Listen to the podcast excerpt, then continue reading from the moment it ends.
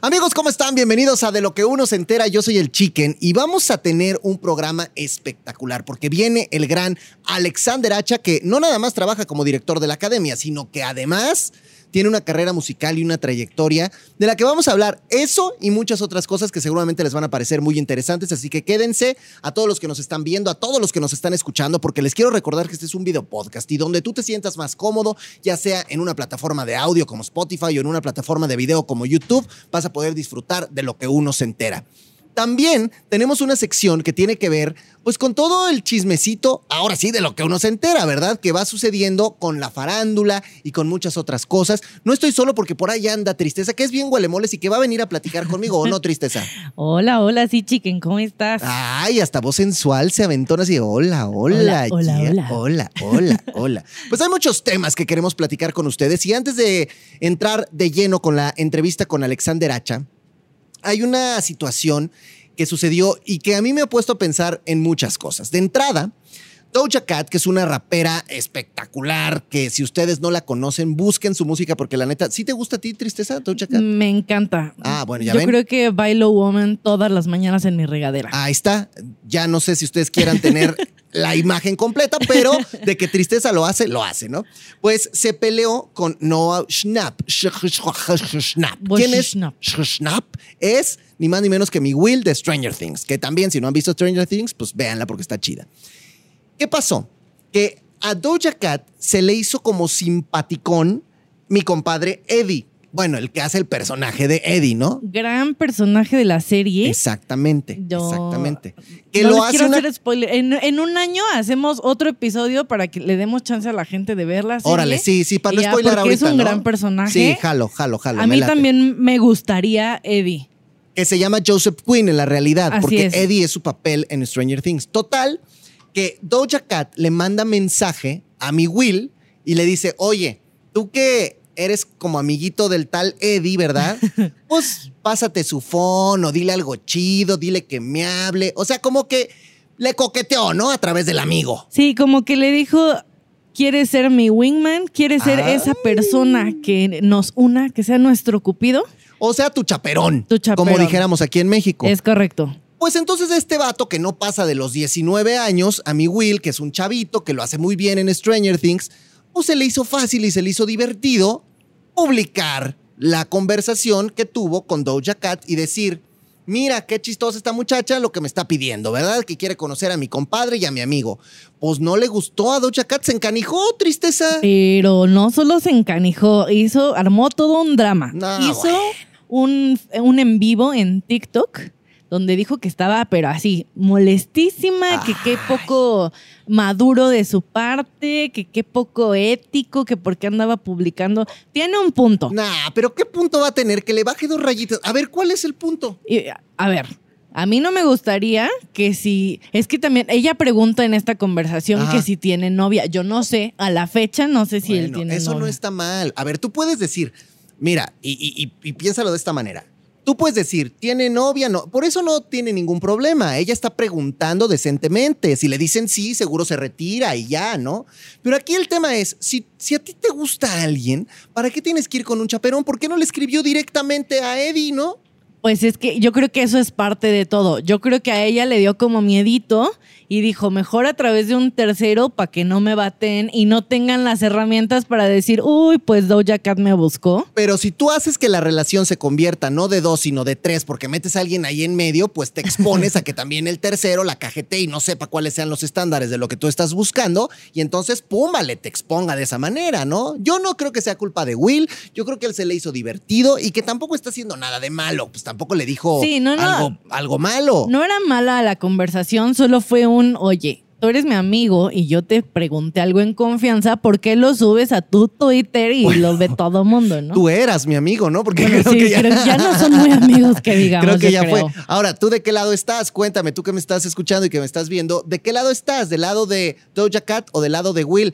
Y aquí lo más chistoso es que mi Eddie, pues él sigue en su relajo, ¿verdad? Y ni los peló, creo. Él sigue tocando Él Metallica, sigue no tocando me acuerdo qué es lo Metallica. que Vean toca, Stranger Things que está, sí. Que está chida. Oigan, en otras cosas, eh, les quiero contar que yo no sé si ustedes conocen al multi archi requete recontramillonario Elon Musk, que es un cuate que todo el mundo lo debe conocer, ¿no, Tristeza? Sí, yo creo que en esta, en la actualidad, si no has hablado, escuchado hablar de Elon Musk, algo estás haciendo Es un mal. cuate que ha mandado bien, naves al no sé. espacio, que es dueño de una compañía de coches muy importante. Bueno, que ha hecho de todo, incluso comprar Twitter. Bueno, por lo menos yo pensé que ya había comprado Twitter, pero que no. Pues no, fí- fíjate, Chicken, que reporteros en vivo nos mandan que no se canceló el ¿Cómo? control. Como que de repente dijo, a ver, tengo, déjame buscar, eran 44 mil millones de dólares. Es una cantidad que a mí para dominguear no me sobra, pero que ahí está, ¿no? O sea, despreciable no es. Exacto. 44 mil millones de dólares. Y lo que no haríamos Puta, con ese no, dinero, bueno, Chicken. Hasta con un cuarto de ese dinero. Hasta, Hasta con uno. Hasta con, exacto, a mí que me presten uno de esos 44 millones y ya con eso la armamos. ya hasta resolví, medio si sí, quieren.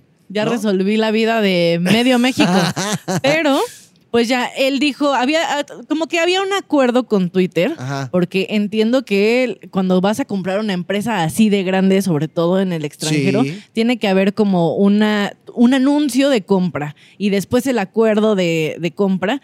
Pero de repente él dijo no. ¿Tú Mm, por qué crees que haya dicho que no? Pues porque. Pues no sé por qué, si tienes 44 mil millones de dólares, ¿por qué dirías que no a una compra de estas? Además, él tenía muchas ganas de meterse a Twitter porque él estaba muy en contra de muchas cosas que pasaban en Twitter y él Como quería como bots. reformularlo, ¿no? Así es. O sea, Sí. ¿por, qué, por qué diría que no? ¿Por qué se habrá echado para atrás? ¿O habrá tenido que ver con el... te- Porque, a ver, miren, les voy a contar una cosa. Mi compadre Musk ha sido también bien ojo alegre, o sea, la realidad. Su chamaquiza y su descendencia sí ha tenido. O sea, no, no, nada más se ha conformado con hacer dinero, también ha hecho hijos. Ha hecho hijos y esposas Fíjate. y vientres rentados. Mira, entonces Eso ¿cuántos tiene? que- Nueve, ¿no? Si no me equivoco. Sí, pues mira, el chisme, el chisme se puso muy bueno, Fíjense. aparte de lo de Twitter, porque fíjate que él lanzó un- una publicación hace tiempo en la que él dice que el mundo, que la Tierra, pues, no está sobrepoblada. Y que algo, lo peor que le puede pasar a una civilización es una caída en la tasa de natalidad. Entonces él dijo que iba a poner Digo, yo voy a hacer mi arena. parte. Y ahí les va nueve, órale. Sí. Y unos hasta gemelos. Gemelos, sí, porque ahora tiene, tiene a su última esposa con la que tuvo un hijo a través de un vientre, subroga- vientre perdón, subrogado. Sí, sí, y sí. entonces, a la par, como un mes después, nacen dos gemelos. Y ahora son nueve hijos. A lo mejor por eso, y yo no sé amigos si ustedes están de acuerdo con esta conjetura que estamos sacando aquí en De lo que uno se entera, probablemente por tener a todos esos chamacos, yo creo que se la pensó dos veces, ¿no? Dijo, a ver, no tengo que pagar una universidad, tengo que pagar nueve, nueve ¿no? universidades, un montón de pañales. ¿Tú, vas, ¿Tú quieres tener hijos, chicken? Sí, pero ahorita no, gracias. Ahorita- o sea, aguántame tantito las carnitas. O sea, sí que quiero, disfrutar. pero, pero es que luego también piensas en la lana y es un chorro de dinero, ¿no? Está Mira, que sí, la leche, No, los bueno. pañales, el kinder, el pediatra. La ropa. Yo, La mira, ropa. Si, si, si hago algo, yo voy a. Si yo tengo un bebé, yo creo que lo voy a traer en pañal hasta los cuatro años. no, sí, porque tú le compras una Sí. ropa a un niño y le crece, este, o sea, crece el niño y la ropa se queda ahí tirada, ¿estás de acuerdo? Le, le duró 15 días. Sí, eh, todo mundo quiere tener muy a la moda a sus Ajá, bebés, pues, pero no en, Ténganlo en en, un mes, no. pañal. Sí. Así, es la mejor opción. Un en pañal batón, el niño. un ropón de estos gigantes. se lo compras talla 8 Sí. y ya lo tenga hasta que cumpla los 8 años y ya está, está perfecto. Bueno, pues es El lo que- error de Elon Musk es que no nos está escuchando en este momento. O quién sabe, en una de O esas tal y vez sí, sí. y está aprendiendo de nosotros. Y ya, ya va a decir, ah, mira, bueno, entonces con el consejo de Chicken y de. Tristeza, puedo tener a mis nueve hijos en ropón Me gusta. y volver a comprar Twitter. Pues señor Musk, mejor idea no le ahora, nuestra asesoría se la vamos a cobrar solamente en uno de sus 44. Uno. Mire, medio si quiere. Yo se la dejo en... hasta un cuarto en si un quiere, cuarto, fíjese, sí. fíjese. Oigan, que hubo beso de tres. Beso Uh, ¿dónde? de tres. Que inviten. Ay, Belinda. Con Lola Rodríguez, que es esta de las actrices que la acompaña en esta serie que se llama eh, Bienvenidos a Edén. Es que iba a decir Edén. élite, pero esa no es de ella, esa Sí, es de no, mi es comadre de- Dana. sí. Y ya ves que luego que, que si Dana, que si Belinda, que si Que no, si no, son amigas o que si no. amigas o que si rivales, que esa es otra cosa Sí, también, pero otra bueno, a ver. novela. Otra, ese, ese es por otro lado. Pero el tema es que se dio su besazo de tres, mi Belinda, con Lola Rodríguez y con una drag queen que tiene ascendencia mexicana que se llama Valentina. Y entonces estuvo bueno porque cada que vemos un beso de tres, a ver, tristeza, si yo te digo beso de tres, ¿de cuál te acuerdas? Pues mira, estaba muy chiquita yo y mi mamá casi. Ahora casi- resulta que Mira, muy chiquita, ahora no- resulta no me acuerdo que va a venir aquí fue, tristeza a decirnos que tiene 12 años o 14 años. No, ¿O cuál vas a decir? ¿O vas a decir uno de, el de- de los la época? MTV, A el ver. beso, a ver, vamos a ver en qué año fue el beso de los MTV. de Christina Aguilera con De- Britney Spears and Madonna. Que ese era el beso verdadero, ¿eh? O sea, ese era el beso. Y, Eh, y como decían, beso en la original. boca es cosa del pasado. Este era el de tres, este era el beso bueno. Y el que todo mundo nos acordamos cuando vemos un beso de tres, que ahora como el que se dio Belinda con estas dos comadres, ¿verdad? Entonces, a ver, ¿cuántos años tenías, Tristeza? Porque Mira, yo no te puedo creer esto. buscando y creo que el beso fue en 2007. Ah, ya, ya, no te cosías al primer en hervor, Tristeza, cálmate. 2007 yo tenía, a ver, vamos a hacer No, matemáticas. pues espérense si yo tantito, nací en el no. 93, Ahora tenía resulta. 14 años. Bueno, No, sí estabas, sí sí. estabas chavalona. Miren, no Sí, importa, 14 este no es un podcast de aritmética, así que No, pero, importa. Pero mi- sí te me acuerdo acordaste. que sí, y mi mamá estaba muy, muy asustada porque eso se vio en la televisión. Y ahora ya no nos asustamos, nos emociona, nos da gusto. Bueno, pues Madonna se besuqueó con esta to, to- ti- choco- to- to- chocoquita. Toquisha. Toquisha. Que tiene, mira, Toquisha tiene una, una Perdón, muchachos, os prometo que no es nada diferente. Es que hay aire acondicionado aquí. Sí, estamos aquí en el Polo. Norte. Sí, en el Polo Norte. Ajá. No, pues fíjate que Tokisha tiene una canción muy interesante con un nombre muy peculiar, muy intelectual. ¿Cómo se llama? Si yo te hablo de calentura, ¿en qué piensas? Pues en lo que, si sigo estornudando, podría darme, ¿no? Sí. Pues no, acá Tokisha tiene una canción que se llama Calentura Vaginal. Ah, no, bueno, pues ya escogiste bien, Ese Madonna, el- ¿no? Ella dijo, si yo llego y planto ahí besazo, pues entonces quién sabe qué hubiera pasado. Sí. Pero total que todo el mundo anda muy besucón. Alguien va a tener calentura sí, o sí. alguien- es- con no sabemos beso. si sea de salva sea la región o no, pero bueno, ustedes dense, muchachos, dense. Oye, y otra cosa, alguien que tuvo otro tipo de calentura, o sea, esta, sí, sí, sí, fue mi Cardi B. A ver, les voy a contar qué pasó. Uy, sí. Mi Cardi B estaba teniendo un concierto en Londres. Entonces, en una de esas partes, eh, ella se trepa a los hombros de un vato de seguridad para estar con el público y cantando y esto y el otro. Entonces, toda la gente tiene como este chance de poderla tocar, la manita y tener un contacto mucho más cercano con Que yo creo que eso se agradece mucho de un artista, Claro. ¿no? Como que diga, no me importa lo que Sí. vaya a pasar después Sí. de este momento, yo me voy a arriesgar, porque hay gente que está muy loquita y hay gente que nada más con agarrarte la mano Pues es sí, feliz, pero ¿no? tú, tú te debes a tu público y vas. Entonces, rrr, sí, no faltó que hubo un vivillo que se pasó de lanza y que se empezó a toquetear a mi Cardi B. No sé exactamente en qué región porque no se alcanza a ver bien el video, pero en alguna que le causó incomodidad a mi Cardi B, que agarró el micrófono y rájatelas. O sea, se, o sea, se lo puso como si fuera macana, así, pa, pa, pa, pa. Lo moqueteó al pobre cuate, pero le pegó, lo tundió gacho, tristeza, gacho. Sí, sí vi el video. Yo también, mira, estuve, eh, se hizo investigación periodística, entonces Ah, que yo estuve viendo el video en repeat muchas veces Sí. para ver si se alcanzaba a ver qué le agarraba. Porque yo desde el ángulo de donde No, vi el video no el se bar. alcanza a ver, exacto.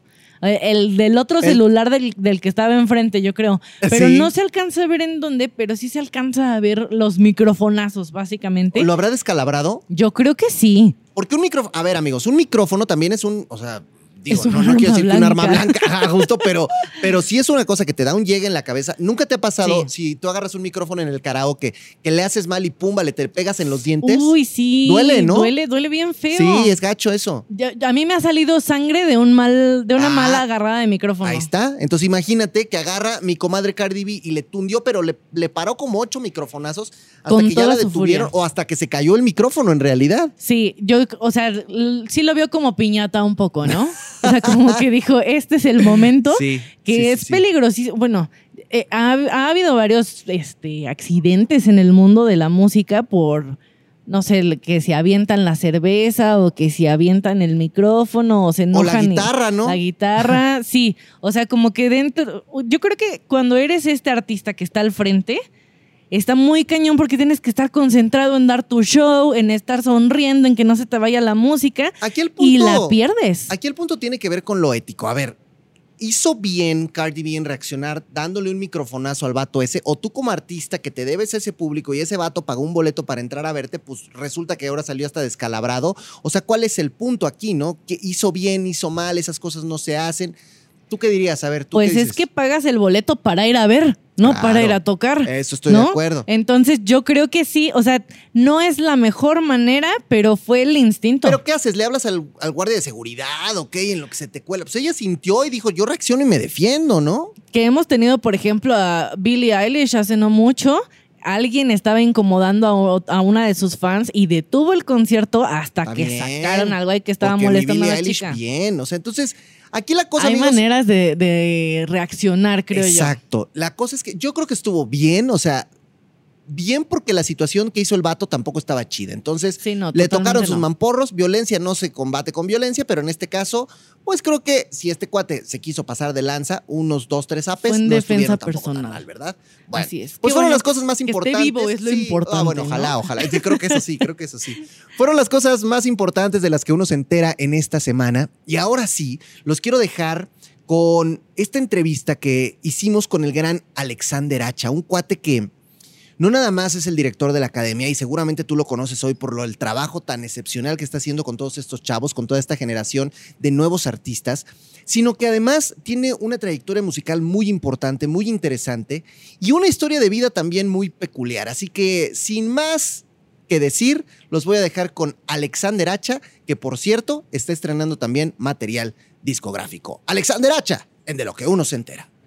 Amigos de lo que uno se entera, yo soy el Chicken y estoy emocionado y feliz de tener este día a una de las personas que de verdad yo sé que ustedes están admirando, pero no de ahora, ¿eh? sino de toda la vida, una carrera artística impresionante. Tenemos al director de la academia, el señor Alexander Hacha. Muchos apláudele, Gracias, Chicken, gracias. Chicken. Eso, eso, eso. Venimos ¿Cómo aquí a cacarear un rato, ¿no, Sí, Chicken? a cacarear, a cacarear un ratito. ¿Cómo has estado, mi querido Alexander? Este, bien, contento con muchas cosas, con muchos proyectos, mucha novedad, así que estoy muy ilusionado, estoy muy entusiasmado con todo esto que está ocurriendo. Eh, me, siento, me siento muy afortunado, la verdad. Oye, ahora que dices muchos, muchos proyectos, las italianas, o sea, italianas. bien, ¿no? Estamos- yo, yo sé que tú, dentro de tu carrera, has tenido una gran influencia musical que ha llegado de muchos lados, Sí. porque además tu papá siempre fue un tipo que te puso canciones y De que te todos ponía lados, exacto. por todos lados, ¿no? Sí. Entonces, de repente, escuchar a estos grandes compositores y cantautores y cantantes italianos, pues está, está rico, ¿no? Y más toda la experiencia que tú has eh, adquirido en tus viajes en el mundo. Gracias, viejo. Fíjate que justamente por eso hice este proyecto, porque son canciones que me marcaron, que yo desde niño escuchaba y me, me conmovían, me emocionaban. Y yo decía, no, ¿qué onda con este tema? Y además son canciones que fueron todos números uno, Sí. no son hitazos estas que grabé, pero que no han sido grabadas en español.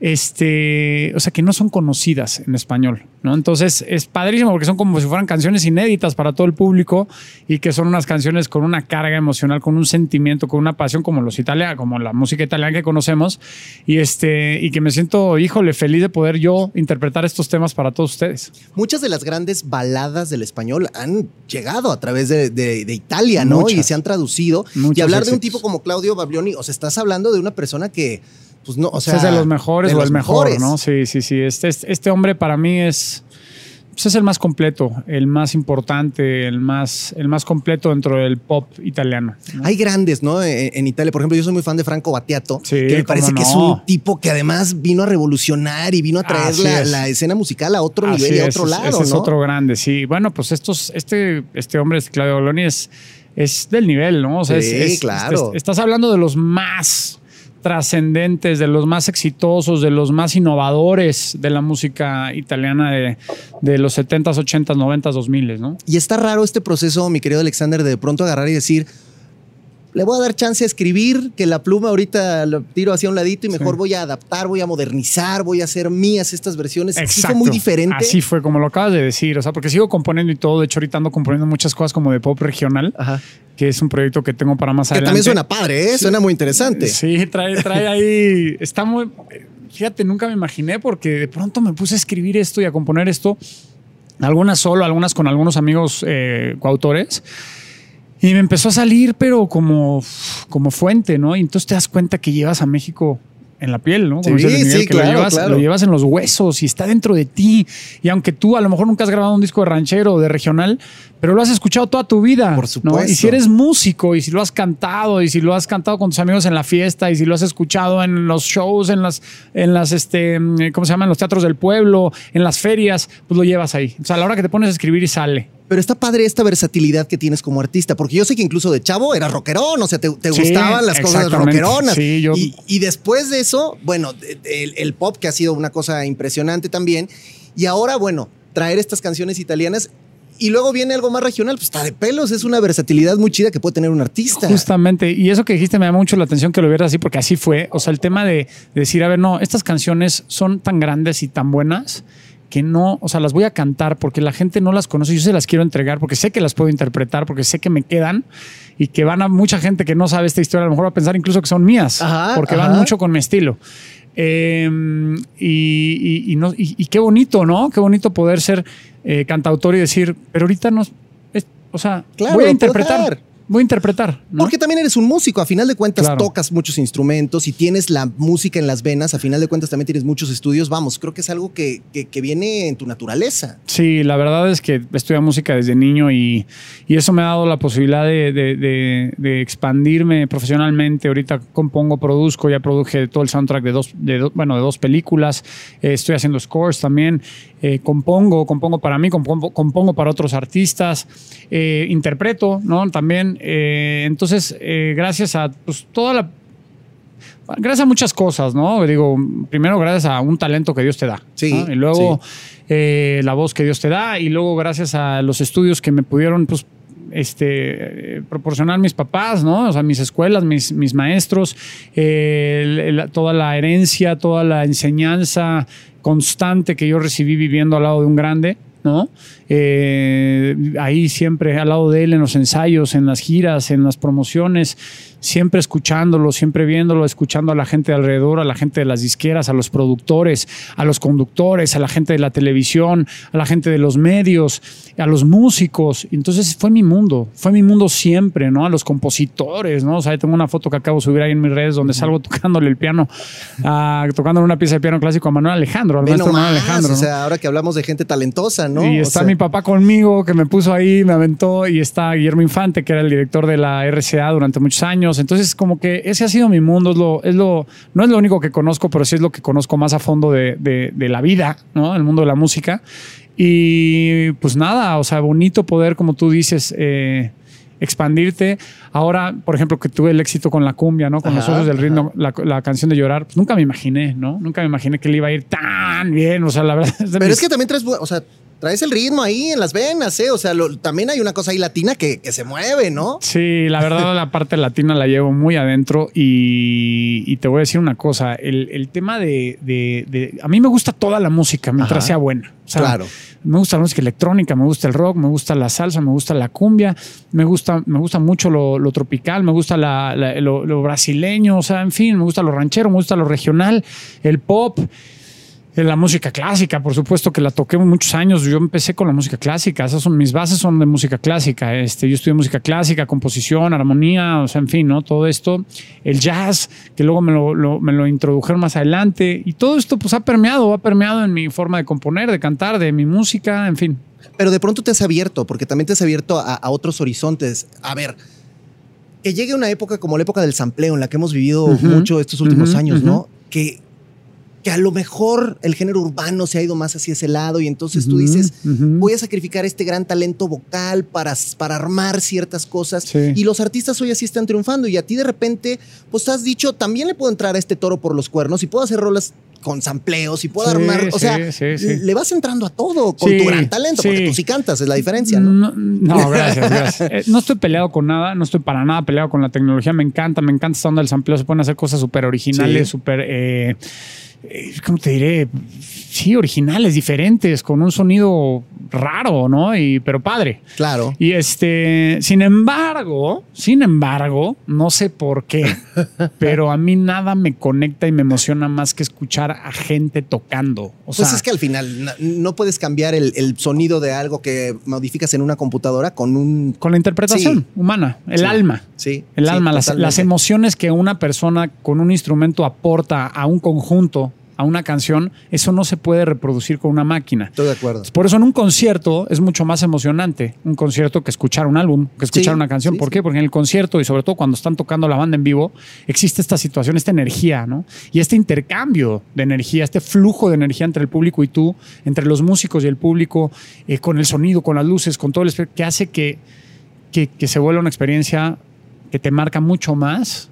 O sea, yo te, te apuesto que te acuerdas mucho más de ciertos conciertos que de ciertas veces que escuchaste una canción. Totalmente de ¿no? acuerdo, totalmente de acuerdo. Y, y bueno, que tienes la experiencia de tener al, al artista ahí. A ver, antes de platicar de, porque de- además de todo lo que ya nos has contado que estás haciendo, estás como director de la academia, y antes de platicar de ese tema, quiero hacer contigo un pequeño juego Vamos donde vamos a hacer unas preguntitas Vamos rápidas. Es como melón o sandía, ¿va? Venga, Yo te doy venga. dos opciones y me contestas, pues la que más te lata a ti, ¿no? O en la que creas más. Va, Órale, va. va. A ver, vamos a ver cómo, cómo sale esto. La primera dice: ir a ver a los Pumas o ir a los toros. Ir a los Pumas. Ah, sí, de ley, de fácil. Sí. Facilita. Facilita. Ok, me gusta. Va. Fermata o Berkeley. Berkeley. También estaba facilita. ¿no? Sí, esa como que sí, Digo, hay, sí hay una diferencia sí. grande de nivel. Y en ambas aprendes, ¿no? En ambas Pero- aprendes, pero no aprendes más. Ok. La verdad. a ver, ¿música mexicana o música internacional? Ay, qué difícil. Este. mm, Híjole. No. Empate. Igual, empate. Ok. empate, Se empate. vale empatar de repente. No, es ¿eh? empate. Esta sí es empate. Es como el fútbol. Hay empate, no pasa nada. empate a ver, total. ¿Director o crítico? No, director. ¿Sí? ¿Te late más? Sí, sí. Puedo darme más, puedo entregarme más. Porque como Tengo crítico lo hiciste también muy bien. O sea, yo escuché muchas cosas que les dijiste a lo de la generación pasada que decía, ah, mira, este consejo está interesante, lo tienen que tomar estos chavos. Sí, sí, gracias. Mira, sí, sí, o sea, y, y está padrísimo ser crítico, ¿eh? no, no me malentiendas. Pero está muy más, estás más limitado Claro. en lo que puedes dar, ¿no? Y como director puedes influir muchísimo más eh, en, la, en, los, en, en el, en el proyecto, en los, en los alumnos. O sea, es, es un. O sea, es, es más generoso la, la. No, no es más generoso. ¿Cuál es la palabra? Como de que contribuyes más a, A la carrera. formación, Sí, claro. a la carrera de los artistas que siendo solamente Pues es que además crítico, ¿no? tienes ahí día a día, Sí. tú estás dirigiendo todo el equipo de maestros. O sea, al final No, y lo, es y lo algo que les he dicho, ¿no? Les he dicho, miren, yo no estoy aquí para enseñarles a cantar. Para eso están sus maestros Claro. vocales, ¿no? Sus maestros de, de- de canto. Yo estoy aquí para enseñarles cómo llegar hacia donde quieren ir. Y eso está ¿no? padrísimo. Para cuentas, dirigirlos, para decirles, es por aquí, dale así, piensa así, tómalo así, reponte así, entrégate así, interpreta así. O sea, es un tema de, de- de dirección re- realmente, ¿no? Por eso el, el- el nombre es muy bueno, director, porque estás ayudándolos a, a- los estás guiando. Por supuesto. A ver, componer o cantar. Hola, qué difícil, man. Si me tuvieran que quitar una, Ajá. Creo que me quedaría con componer. ¿De verdad? Sí, Oye, pensé que ibas a decir cantar. sí, no, no sé, no sé. Ay, es difícil, es difícil, es difícil. Sí. Bueno, de- si quieres empátalas también, pero Cantar, empate. Ay, no, qué horrible. a ver, a ver, otra, ¿A otra. quién otra. quieres más, a tu hijo o a tu hija? Sí, no, es está muy mismo, difícil, sí, no se puede. A ver, ¿discos físicos o música digital? Eh, no, discos físicos. Totalmente. Por supuesto. Total. Digo que ahora hay que meterse a estas nuevas Eh, ya no tendencias. existen, ya, no se hay. Pero, pero el tema de tener tu disco y tener tu librito y tu arte y leer Oye, las está letras padre que hoy un vinilo ya cueste más carito, ¿no? Que Sí. la gente ya otra vez Sí. tenga estos artículos como Sí. de necesito tener un disco de estos y un tocadiscos Y la como de colección, y todo. ¿no? Exactamente, Sí, exactamente. sí, sí, sí. A ver, ¿esta talento o estudio? Estudio. Sí. Estudio Llegas más lejos talento. por estudiar que por tener talento. Y ya si tienes ambas, pues mejor, ¿verdad? Bueno, pues ya. Claro. ¿Voz o estilo y personalidad? Hoy en día, estilo y personalidad. Pues sí. Hoy en día es más importante eso que la voz. Y- Antes era la voz. Y no sé qué tan bien le haga eso a nuestra industria. ¿Tú qué crees? Prefería la voz. Yo creo que Porque también. yo cuando escucho una canción no me importa si este cuate trae lentes y, y- Lo y que se te puso una areta en la nariz. Lo que te importa Y es que cante y que, que me te importa es que me haga ahí. sentir. Por Y supuesto. que me y bonito. Y cuando vas, o sea, ustedes ven a Alexander Hacha cantar en vivo y se van para atrás, muchachos. O sea, es una cosa por la voz que tiene este señor. Pero bueno, cuando combinas, porque además tus outfits y tus looks y traes personalidad, pues ya Está de pelo. se, se, se suma todo, ¿verdad? A ver, Paquete completo. llenar un foro impresionante o ganar el Latin Grammy. No, Digo, llenar tú ya un foro, sabes llenar ambas, un así foro, que llenar sí, un foro, sí, por supuesto. de plano. Sí, porque eso es. ese es el cariño. ¿No? O sea, no es la votación de si está bien grabado y si está, eso es más, está bien, pero el, el foro, llenar un foro significa que la gente le gusta lo que haces y que la gente te quiere escuchar y que quiere compartir eso contigo y ahí está todo dicho. Ese es un Grammy. Y lo que te iba a decir, también cuando te dan el Grammy, pues está padre, ¿verdad? No dices, no, gracias. No, por supuesto que está padrísimo. Pero es una cuestión más, eh, ¿cómo te diré? Por eso se llama la academia los Grammys. Sí, más sí. académica, más, más eh, eh, de, de- de conocimiento, ¿no? La- el llenar un foro, llenar un auditorio nacional, llenar un foro sol, pues es una cuestión de conexión con el público. A ver, la última, esta, a ver si es cierto. La mejor bici de ruta del mundo, o de montaña, o la mejor bicicleta que haya en el mundo, ¿Me gusta? o la mejor fotografía de Peter Lick. No, la mejor fotografía de Peter Sí, Lee. de O sea, yo prefiero que me regalaran eso pues, a la mejor A bici. tener la mejor sí, bici. por supuesto. O sea, de- más artístico Sí, el rollo. sí, por porque supuesto. tú eres un cuate que además ejercita y te gusta y todo, Sí, pero lo artístico siempre gana, sí, ¿no? sí, sí, sí. No, bueno, pues jugó, jugó bien, ¿no? Jugó bien Alexander Hacha, me ¿Legal? gusta, me gusta. ¿Legal? Legal. Oye, ahora, platicando un poco de este proyecto de la academia, Ajá, que, échalo. que la neta ha sido pues una cosa muy interesante, Intensa. intensa, intensa. Y tú te has dado cuenta porque tú también has entrado muy bien al mundo de las redes sociales y has entrado muy bien al mundo de la tecnología y has entrado muy bien a todo esto. De pronto la televisión, en los primeros años, cuando tú eras chavito, pues todo era la televisión y tú lo veías y te dabas cuenta cómo funcionaba la televisión. De pronto la televisión empieza a perder esta fuerza por las redes sociales y por toda la magia de las redes. Y luego viene un proyecto como la academia que conecta por ambos lados y que la gente está viéndolo por todos lados. Los dos mundos. Los dos mundos. ¿Cómo te sientes de pertenecer a algo que, que engloba estas dos áreas donde tú además te has desen- desenvuelto muy bien? Privilegiado, esa es la definición, privilegiado, porque sí, efectivamente es un proyecto que llega en los dos, en los dos canales, ¿no? En el canal digital y en el canal pues, tradicional que conocemos. Y además, fíjate, algo bien chistoso. Creo que cada uno de estos canales tiene un público distinto. Sí. O sea, la gente que lo ve en redes no es la gente que lo ve en televisión. Sí, Entonces sí, le sí, llegas a dos tipos de públicos, más joven, más adulto, este, más informal, más serio. Este, está increíble, la verdad. Hoy trabajar con estos chavos, me imagino que ha sido también algo revelador para ti y te voy a decir en qué sentido y no sé qué opines al respecto. Vamos a hacer memoria y acuérdate cuando te agarrabas a catorrazos en el América. Ajá. O sea, ¿qué pasaba? Sí, sí, te agarrabas ahí a trompones. Sí, sí, sí. Porque había bullying, pero en nuestra época cuando te bulleaban era te defiendes y sobresales Sí, y a sí, lo sí. que sigue. Sí, y si llegabas a tu casa y papá, es que. No, no, no. ¿Qué? La siguiente que llegues así te voy a dar yo. Pasas, Te voy a dar ¿no? yo. Ajá, ajá. Y hoy estas generaciones nuevas son menos resistentes a eso. Yo creo que También sí. nosotros hemos fomentado, y está padre, ¿no? Que se respete más a la gente, que con la personalidad no se metan, que con el físico no se metan. Eso está cool. Pero para ser un artista, a veces tienes que tener esta piel gruesa. Y hoy hemos visto chavos como No Emilio, veces, que no veces, siempre, siempre, siempre. Vemos chavos como Emilio que dice, ya tengo crisis existenciales, me voy. Ves a, a- a un cuate que, que se pone a llorar como Santiago porque tiene una bronca con Isabela y que se... Entonces a ti te toca ir, mediar, pero también hacerles entender que en esta carrera eso es lo menos que les va a pasar. Hay que cocinarlos a fuego lento. Está cañón, ¿no? Hay que cocinarlos a fuego lento porque efectivamente todavía no, no están fuertes muchos de ellos y vienen muy frágiles y vienen muy vacilantes, ¿no? En su. En su y, y- y- y- y todavía no se han, no han madurado, no se han cuajado bien, ¿no? Y eso, si, si le pegas a un éxito en esta carrera y empieza a irte bien y no estás bien parado, te, te, te tumba. Por supuesto. Te tumba, te marea, te tumba y te revuelca. Es demasiado la opinión pública, la crítica, la opi- el, el- el- el acoso, o sea, bueno, el acoso Sí, me sí, sí, refiero, ¿no? Eh, mediático o del público, este, la, la, ah, la pérdida, eh, ¿cómo se dice? Parcial de la libertad. Cuando te va muy bien, pues no puedes estar saliendo a todos lados y no, o sea, hay un tema ahí difícil, ¿no? Vives ciertos momentos de, de- de aislamiento, de soledad.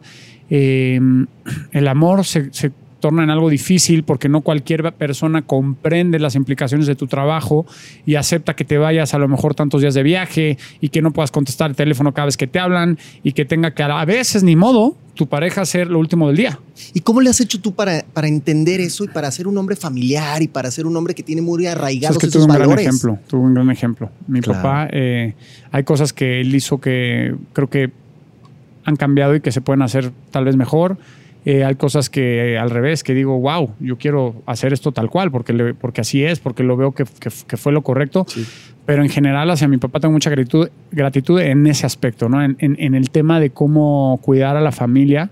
Mi mayor ejemplo es mi madre. Mi mamá fue la base y la columna de mi familia.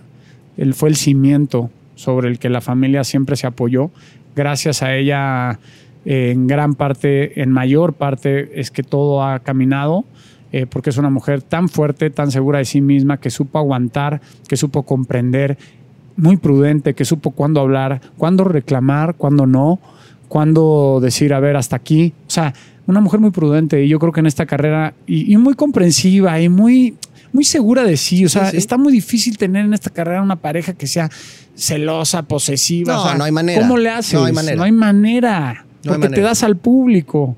Y el público muchas veces son fans y a lo mejor son fans que están enamorados de ti. Sí, sí, y, y que además, es- o sea, si pasa eso, quiere decir que lo estás haciendo bien en tu, en tu carrera, ¿no? O sea, no es que estés haciendo no, algo mal. No, al contrario, es que está funcionando. Entonces, si se lo toma personal, si no lo entiende, si no entiende que, que es, que, que va con, junto con pegado, pues entonces se convierte en un infierno, ¿no? Se convierte en un infierno. Pero en ese sentido te has vuelto como, como, como lo decías, ¿no? Director, diriges la carrera de estos chavos, pero no solamente del lado artístico, porque yo te he visto en las revisiones, ¿no? Que dices, ya eso lo trabajan con sus maestros.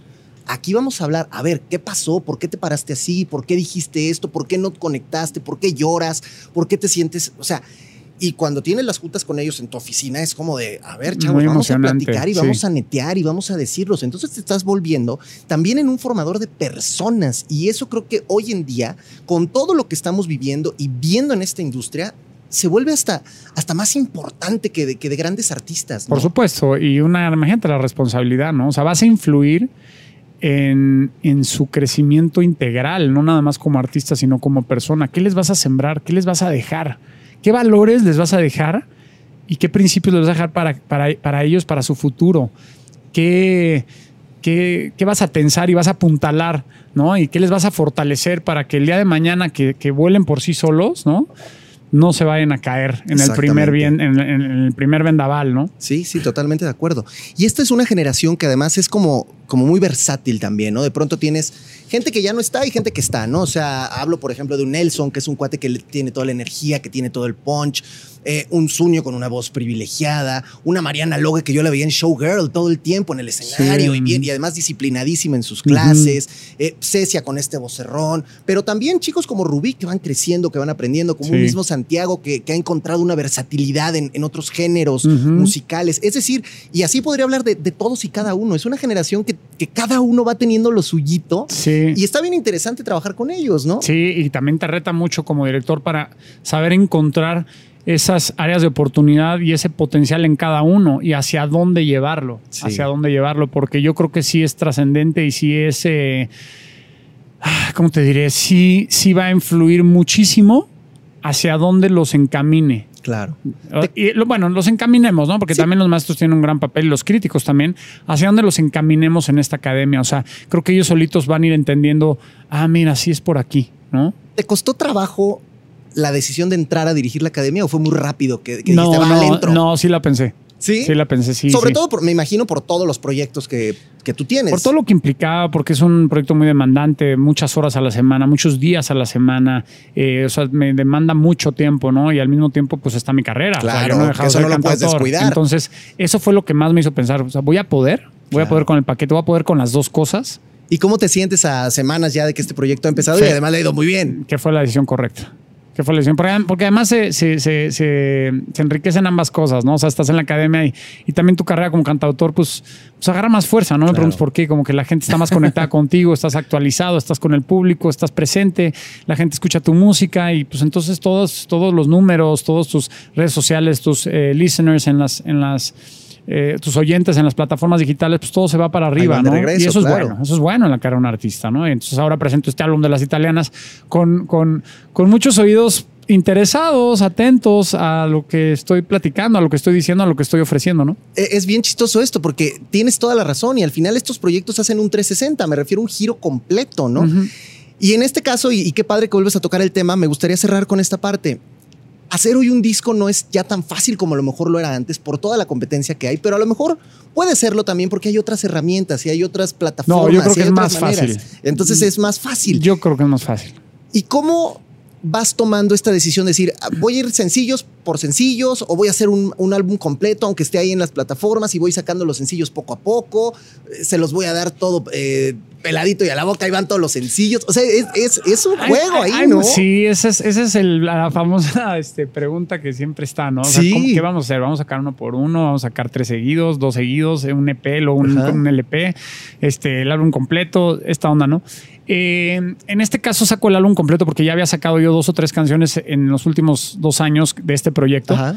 y quise ya sacar el álbum eh, con el sencillo porque además ya quiero también, o sea, ya estoy empezando a trabajar en lo que sigue, ¿no? Sí. Entonces es un álbum que llevo, llevo preparando este álbum dos años y medio. O sea, Sí, no, no, creas es que un cualquier cosa que, ya- salió ahí de, ay, a ver qué está, aviéntate unas ya, rolas ya italianas. No aguanto más, ya no aguanto más. Sí, exactamente. Además, como es un álbum conceptual, porque es un, es un concepto que no es, ah, un álbum de Alexander Hacha con neta, sino que es, hay un concepto. Está raro escuchar una canción y no escuchar las demás y no escucharlas dentro de un contexto. ¿no? Y aquí el contexto son hits italianos que rescaté Ajá. eh, que todos fueron número uno. O sea, hay, entonces, al escuchar el sencillo y luego escuchas otra, conecta y, y ya es como un proyecto eh, muy bien integrado, muy bien ensamblado, donde puedes poner la play a la canción uno y dejarlo hasta el final si estás en ese mood. Claro, no, y está padre. Y entonces esa es una buena recomendación. Vamos a bajar el disco completo y vamos oyendo rolita por rolita y te vas ahí emocionando y vas Ah, descubriendo historias, lo vas ligando y está padre y está riquísimo. Es- y son es- canciones que fueron grandes éxitos en uno de los lugares donde la música, bueno, pues es impresionante. Sí. Ahora traídos por ti, como lo decíamos, modernizados, pues es una chulada. ¿no? No, bueno, pues ojalá y ojalá y sea un éxito, ojalá y le vaya bien, ojalá y a la gente le guste, la gente lo entienda, la gente lo, lo sienta, que es lo más importante en la música, el sentir, es lo más importante cuando uno canta, hacer sentir a los demás, no importa si tu voz no es muy buena. Este, yo me acuerdo cuando empecé a escuchar, en- por la primera, las primeras veces que yo escuchaba a Shakira, Ajá. Fue una, o sea, a ver, acuérdate, sí, sí, o sea, sí, todo el mundo sí, decía, sí, ¿qué sí, está sí. pasando aquí? ¿Por qué canta Claro. así? Qué raro canta, esta, Sí. o sea, ¿qué es esto? No me gusta, sí me gusta, no, es que se le salen gallos, no, es que será un tema. Sí. Y, pero ¿qué pasaba? Que le escuchabas y, y te hacía sentir, Sí. te emocionaba la forma de cantar, su forma de interpretar, sus letras. Entonces, ¿qué pasaba? Que acababas, que te acababa gustando cómo cantaba. Sí. Y, ya, y luego mucha gente la quiso imitar. O sea, al final se, se convirtió hasta en Impuso una- un estilo. Sí, un estilo. Pues mira, la verdad es que tú, además de todo, tienes todo el talento porque cantas increíble, mi hermano. Te hemos visto muchísimas veces y la verdad es que lo haces muy bien. Gracias, Y viejo. yo te agradezco muchísimo el que hayas estado en este espacio. Te felicito por tu chamba en la academia y por toda tu carrera musical. Y la verdad que padre que los chicos hoy que quieren ser artistas y que tienen esta gran proyección y esta gran oportunidad tengan a alguien como tú ahí apoyándolos al pie del cañón. Te agradezco, mi chicken, y gracias. Feliz de estar aquí cacareando contigo. Eso, cacareando juntos. Esto es de lo que uno se entera, muchachos. Alexander Hacha. Yeah. Gracias. Gracias, gracias a nuestro compadre Alexander Hacha. ¿Qué tal? Interesante, ¿no? Ay, sí, a mí me encanta desde el te amo. Sí, buena rola. Sí. Buena rola es. Varias, ¿eh? Varias. Me gusta la de ¿Dónde están las almas? No, Sí, bien, muy es- bien. es un gran cantante. Sí, sí es. Sí es un gran gran cantante. persona, Y es una eh, muy buena persona, exacto. Es, es perfecto para la academia. Me encantó que estuviera ahí. A mí también me encanta y me encantó más que tú que nos estás viendo y que nos estás escuchando hayas estado con nosotros en esto que se llama De lo que uno se entera. Regresamos la próxima semana con invitados de lujo, con mucho chismecito también del mundo de la farándula y de lo que está sucediendo en toda nuestra señal de Azteca 1. Yo soy el Chicken, gracias a Sadness que vino aquí, que la pasó chido. ¿Te No, de gustó? nada, gracias. Me encantó. Qué bueno, No, me da gusto. me re- recibes la próxima semana? Pero por supuesto que sí, claro que sí. Gracias a ti. Déjanos comentarios en todas las redes sociales donde hayas escuchado esto. Cuéntanos y cuéntanos qué te pareció. Y sabes qué, cuéntanos a quién quieres que invitemos porque de eso se trata también, ¿no? Yo soy el Chicken, gracias, hasta la próxima.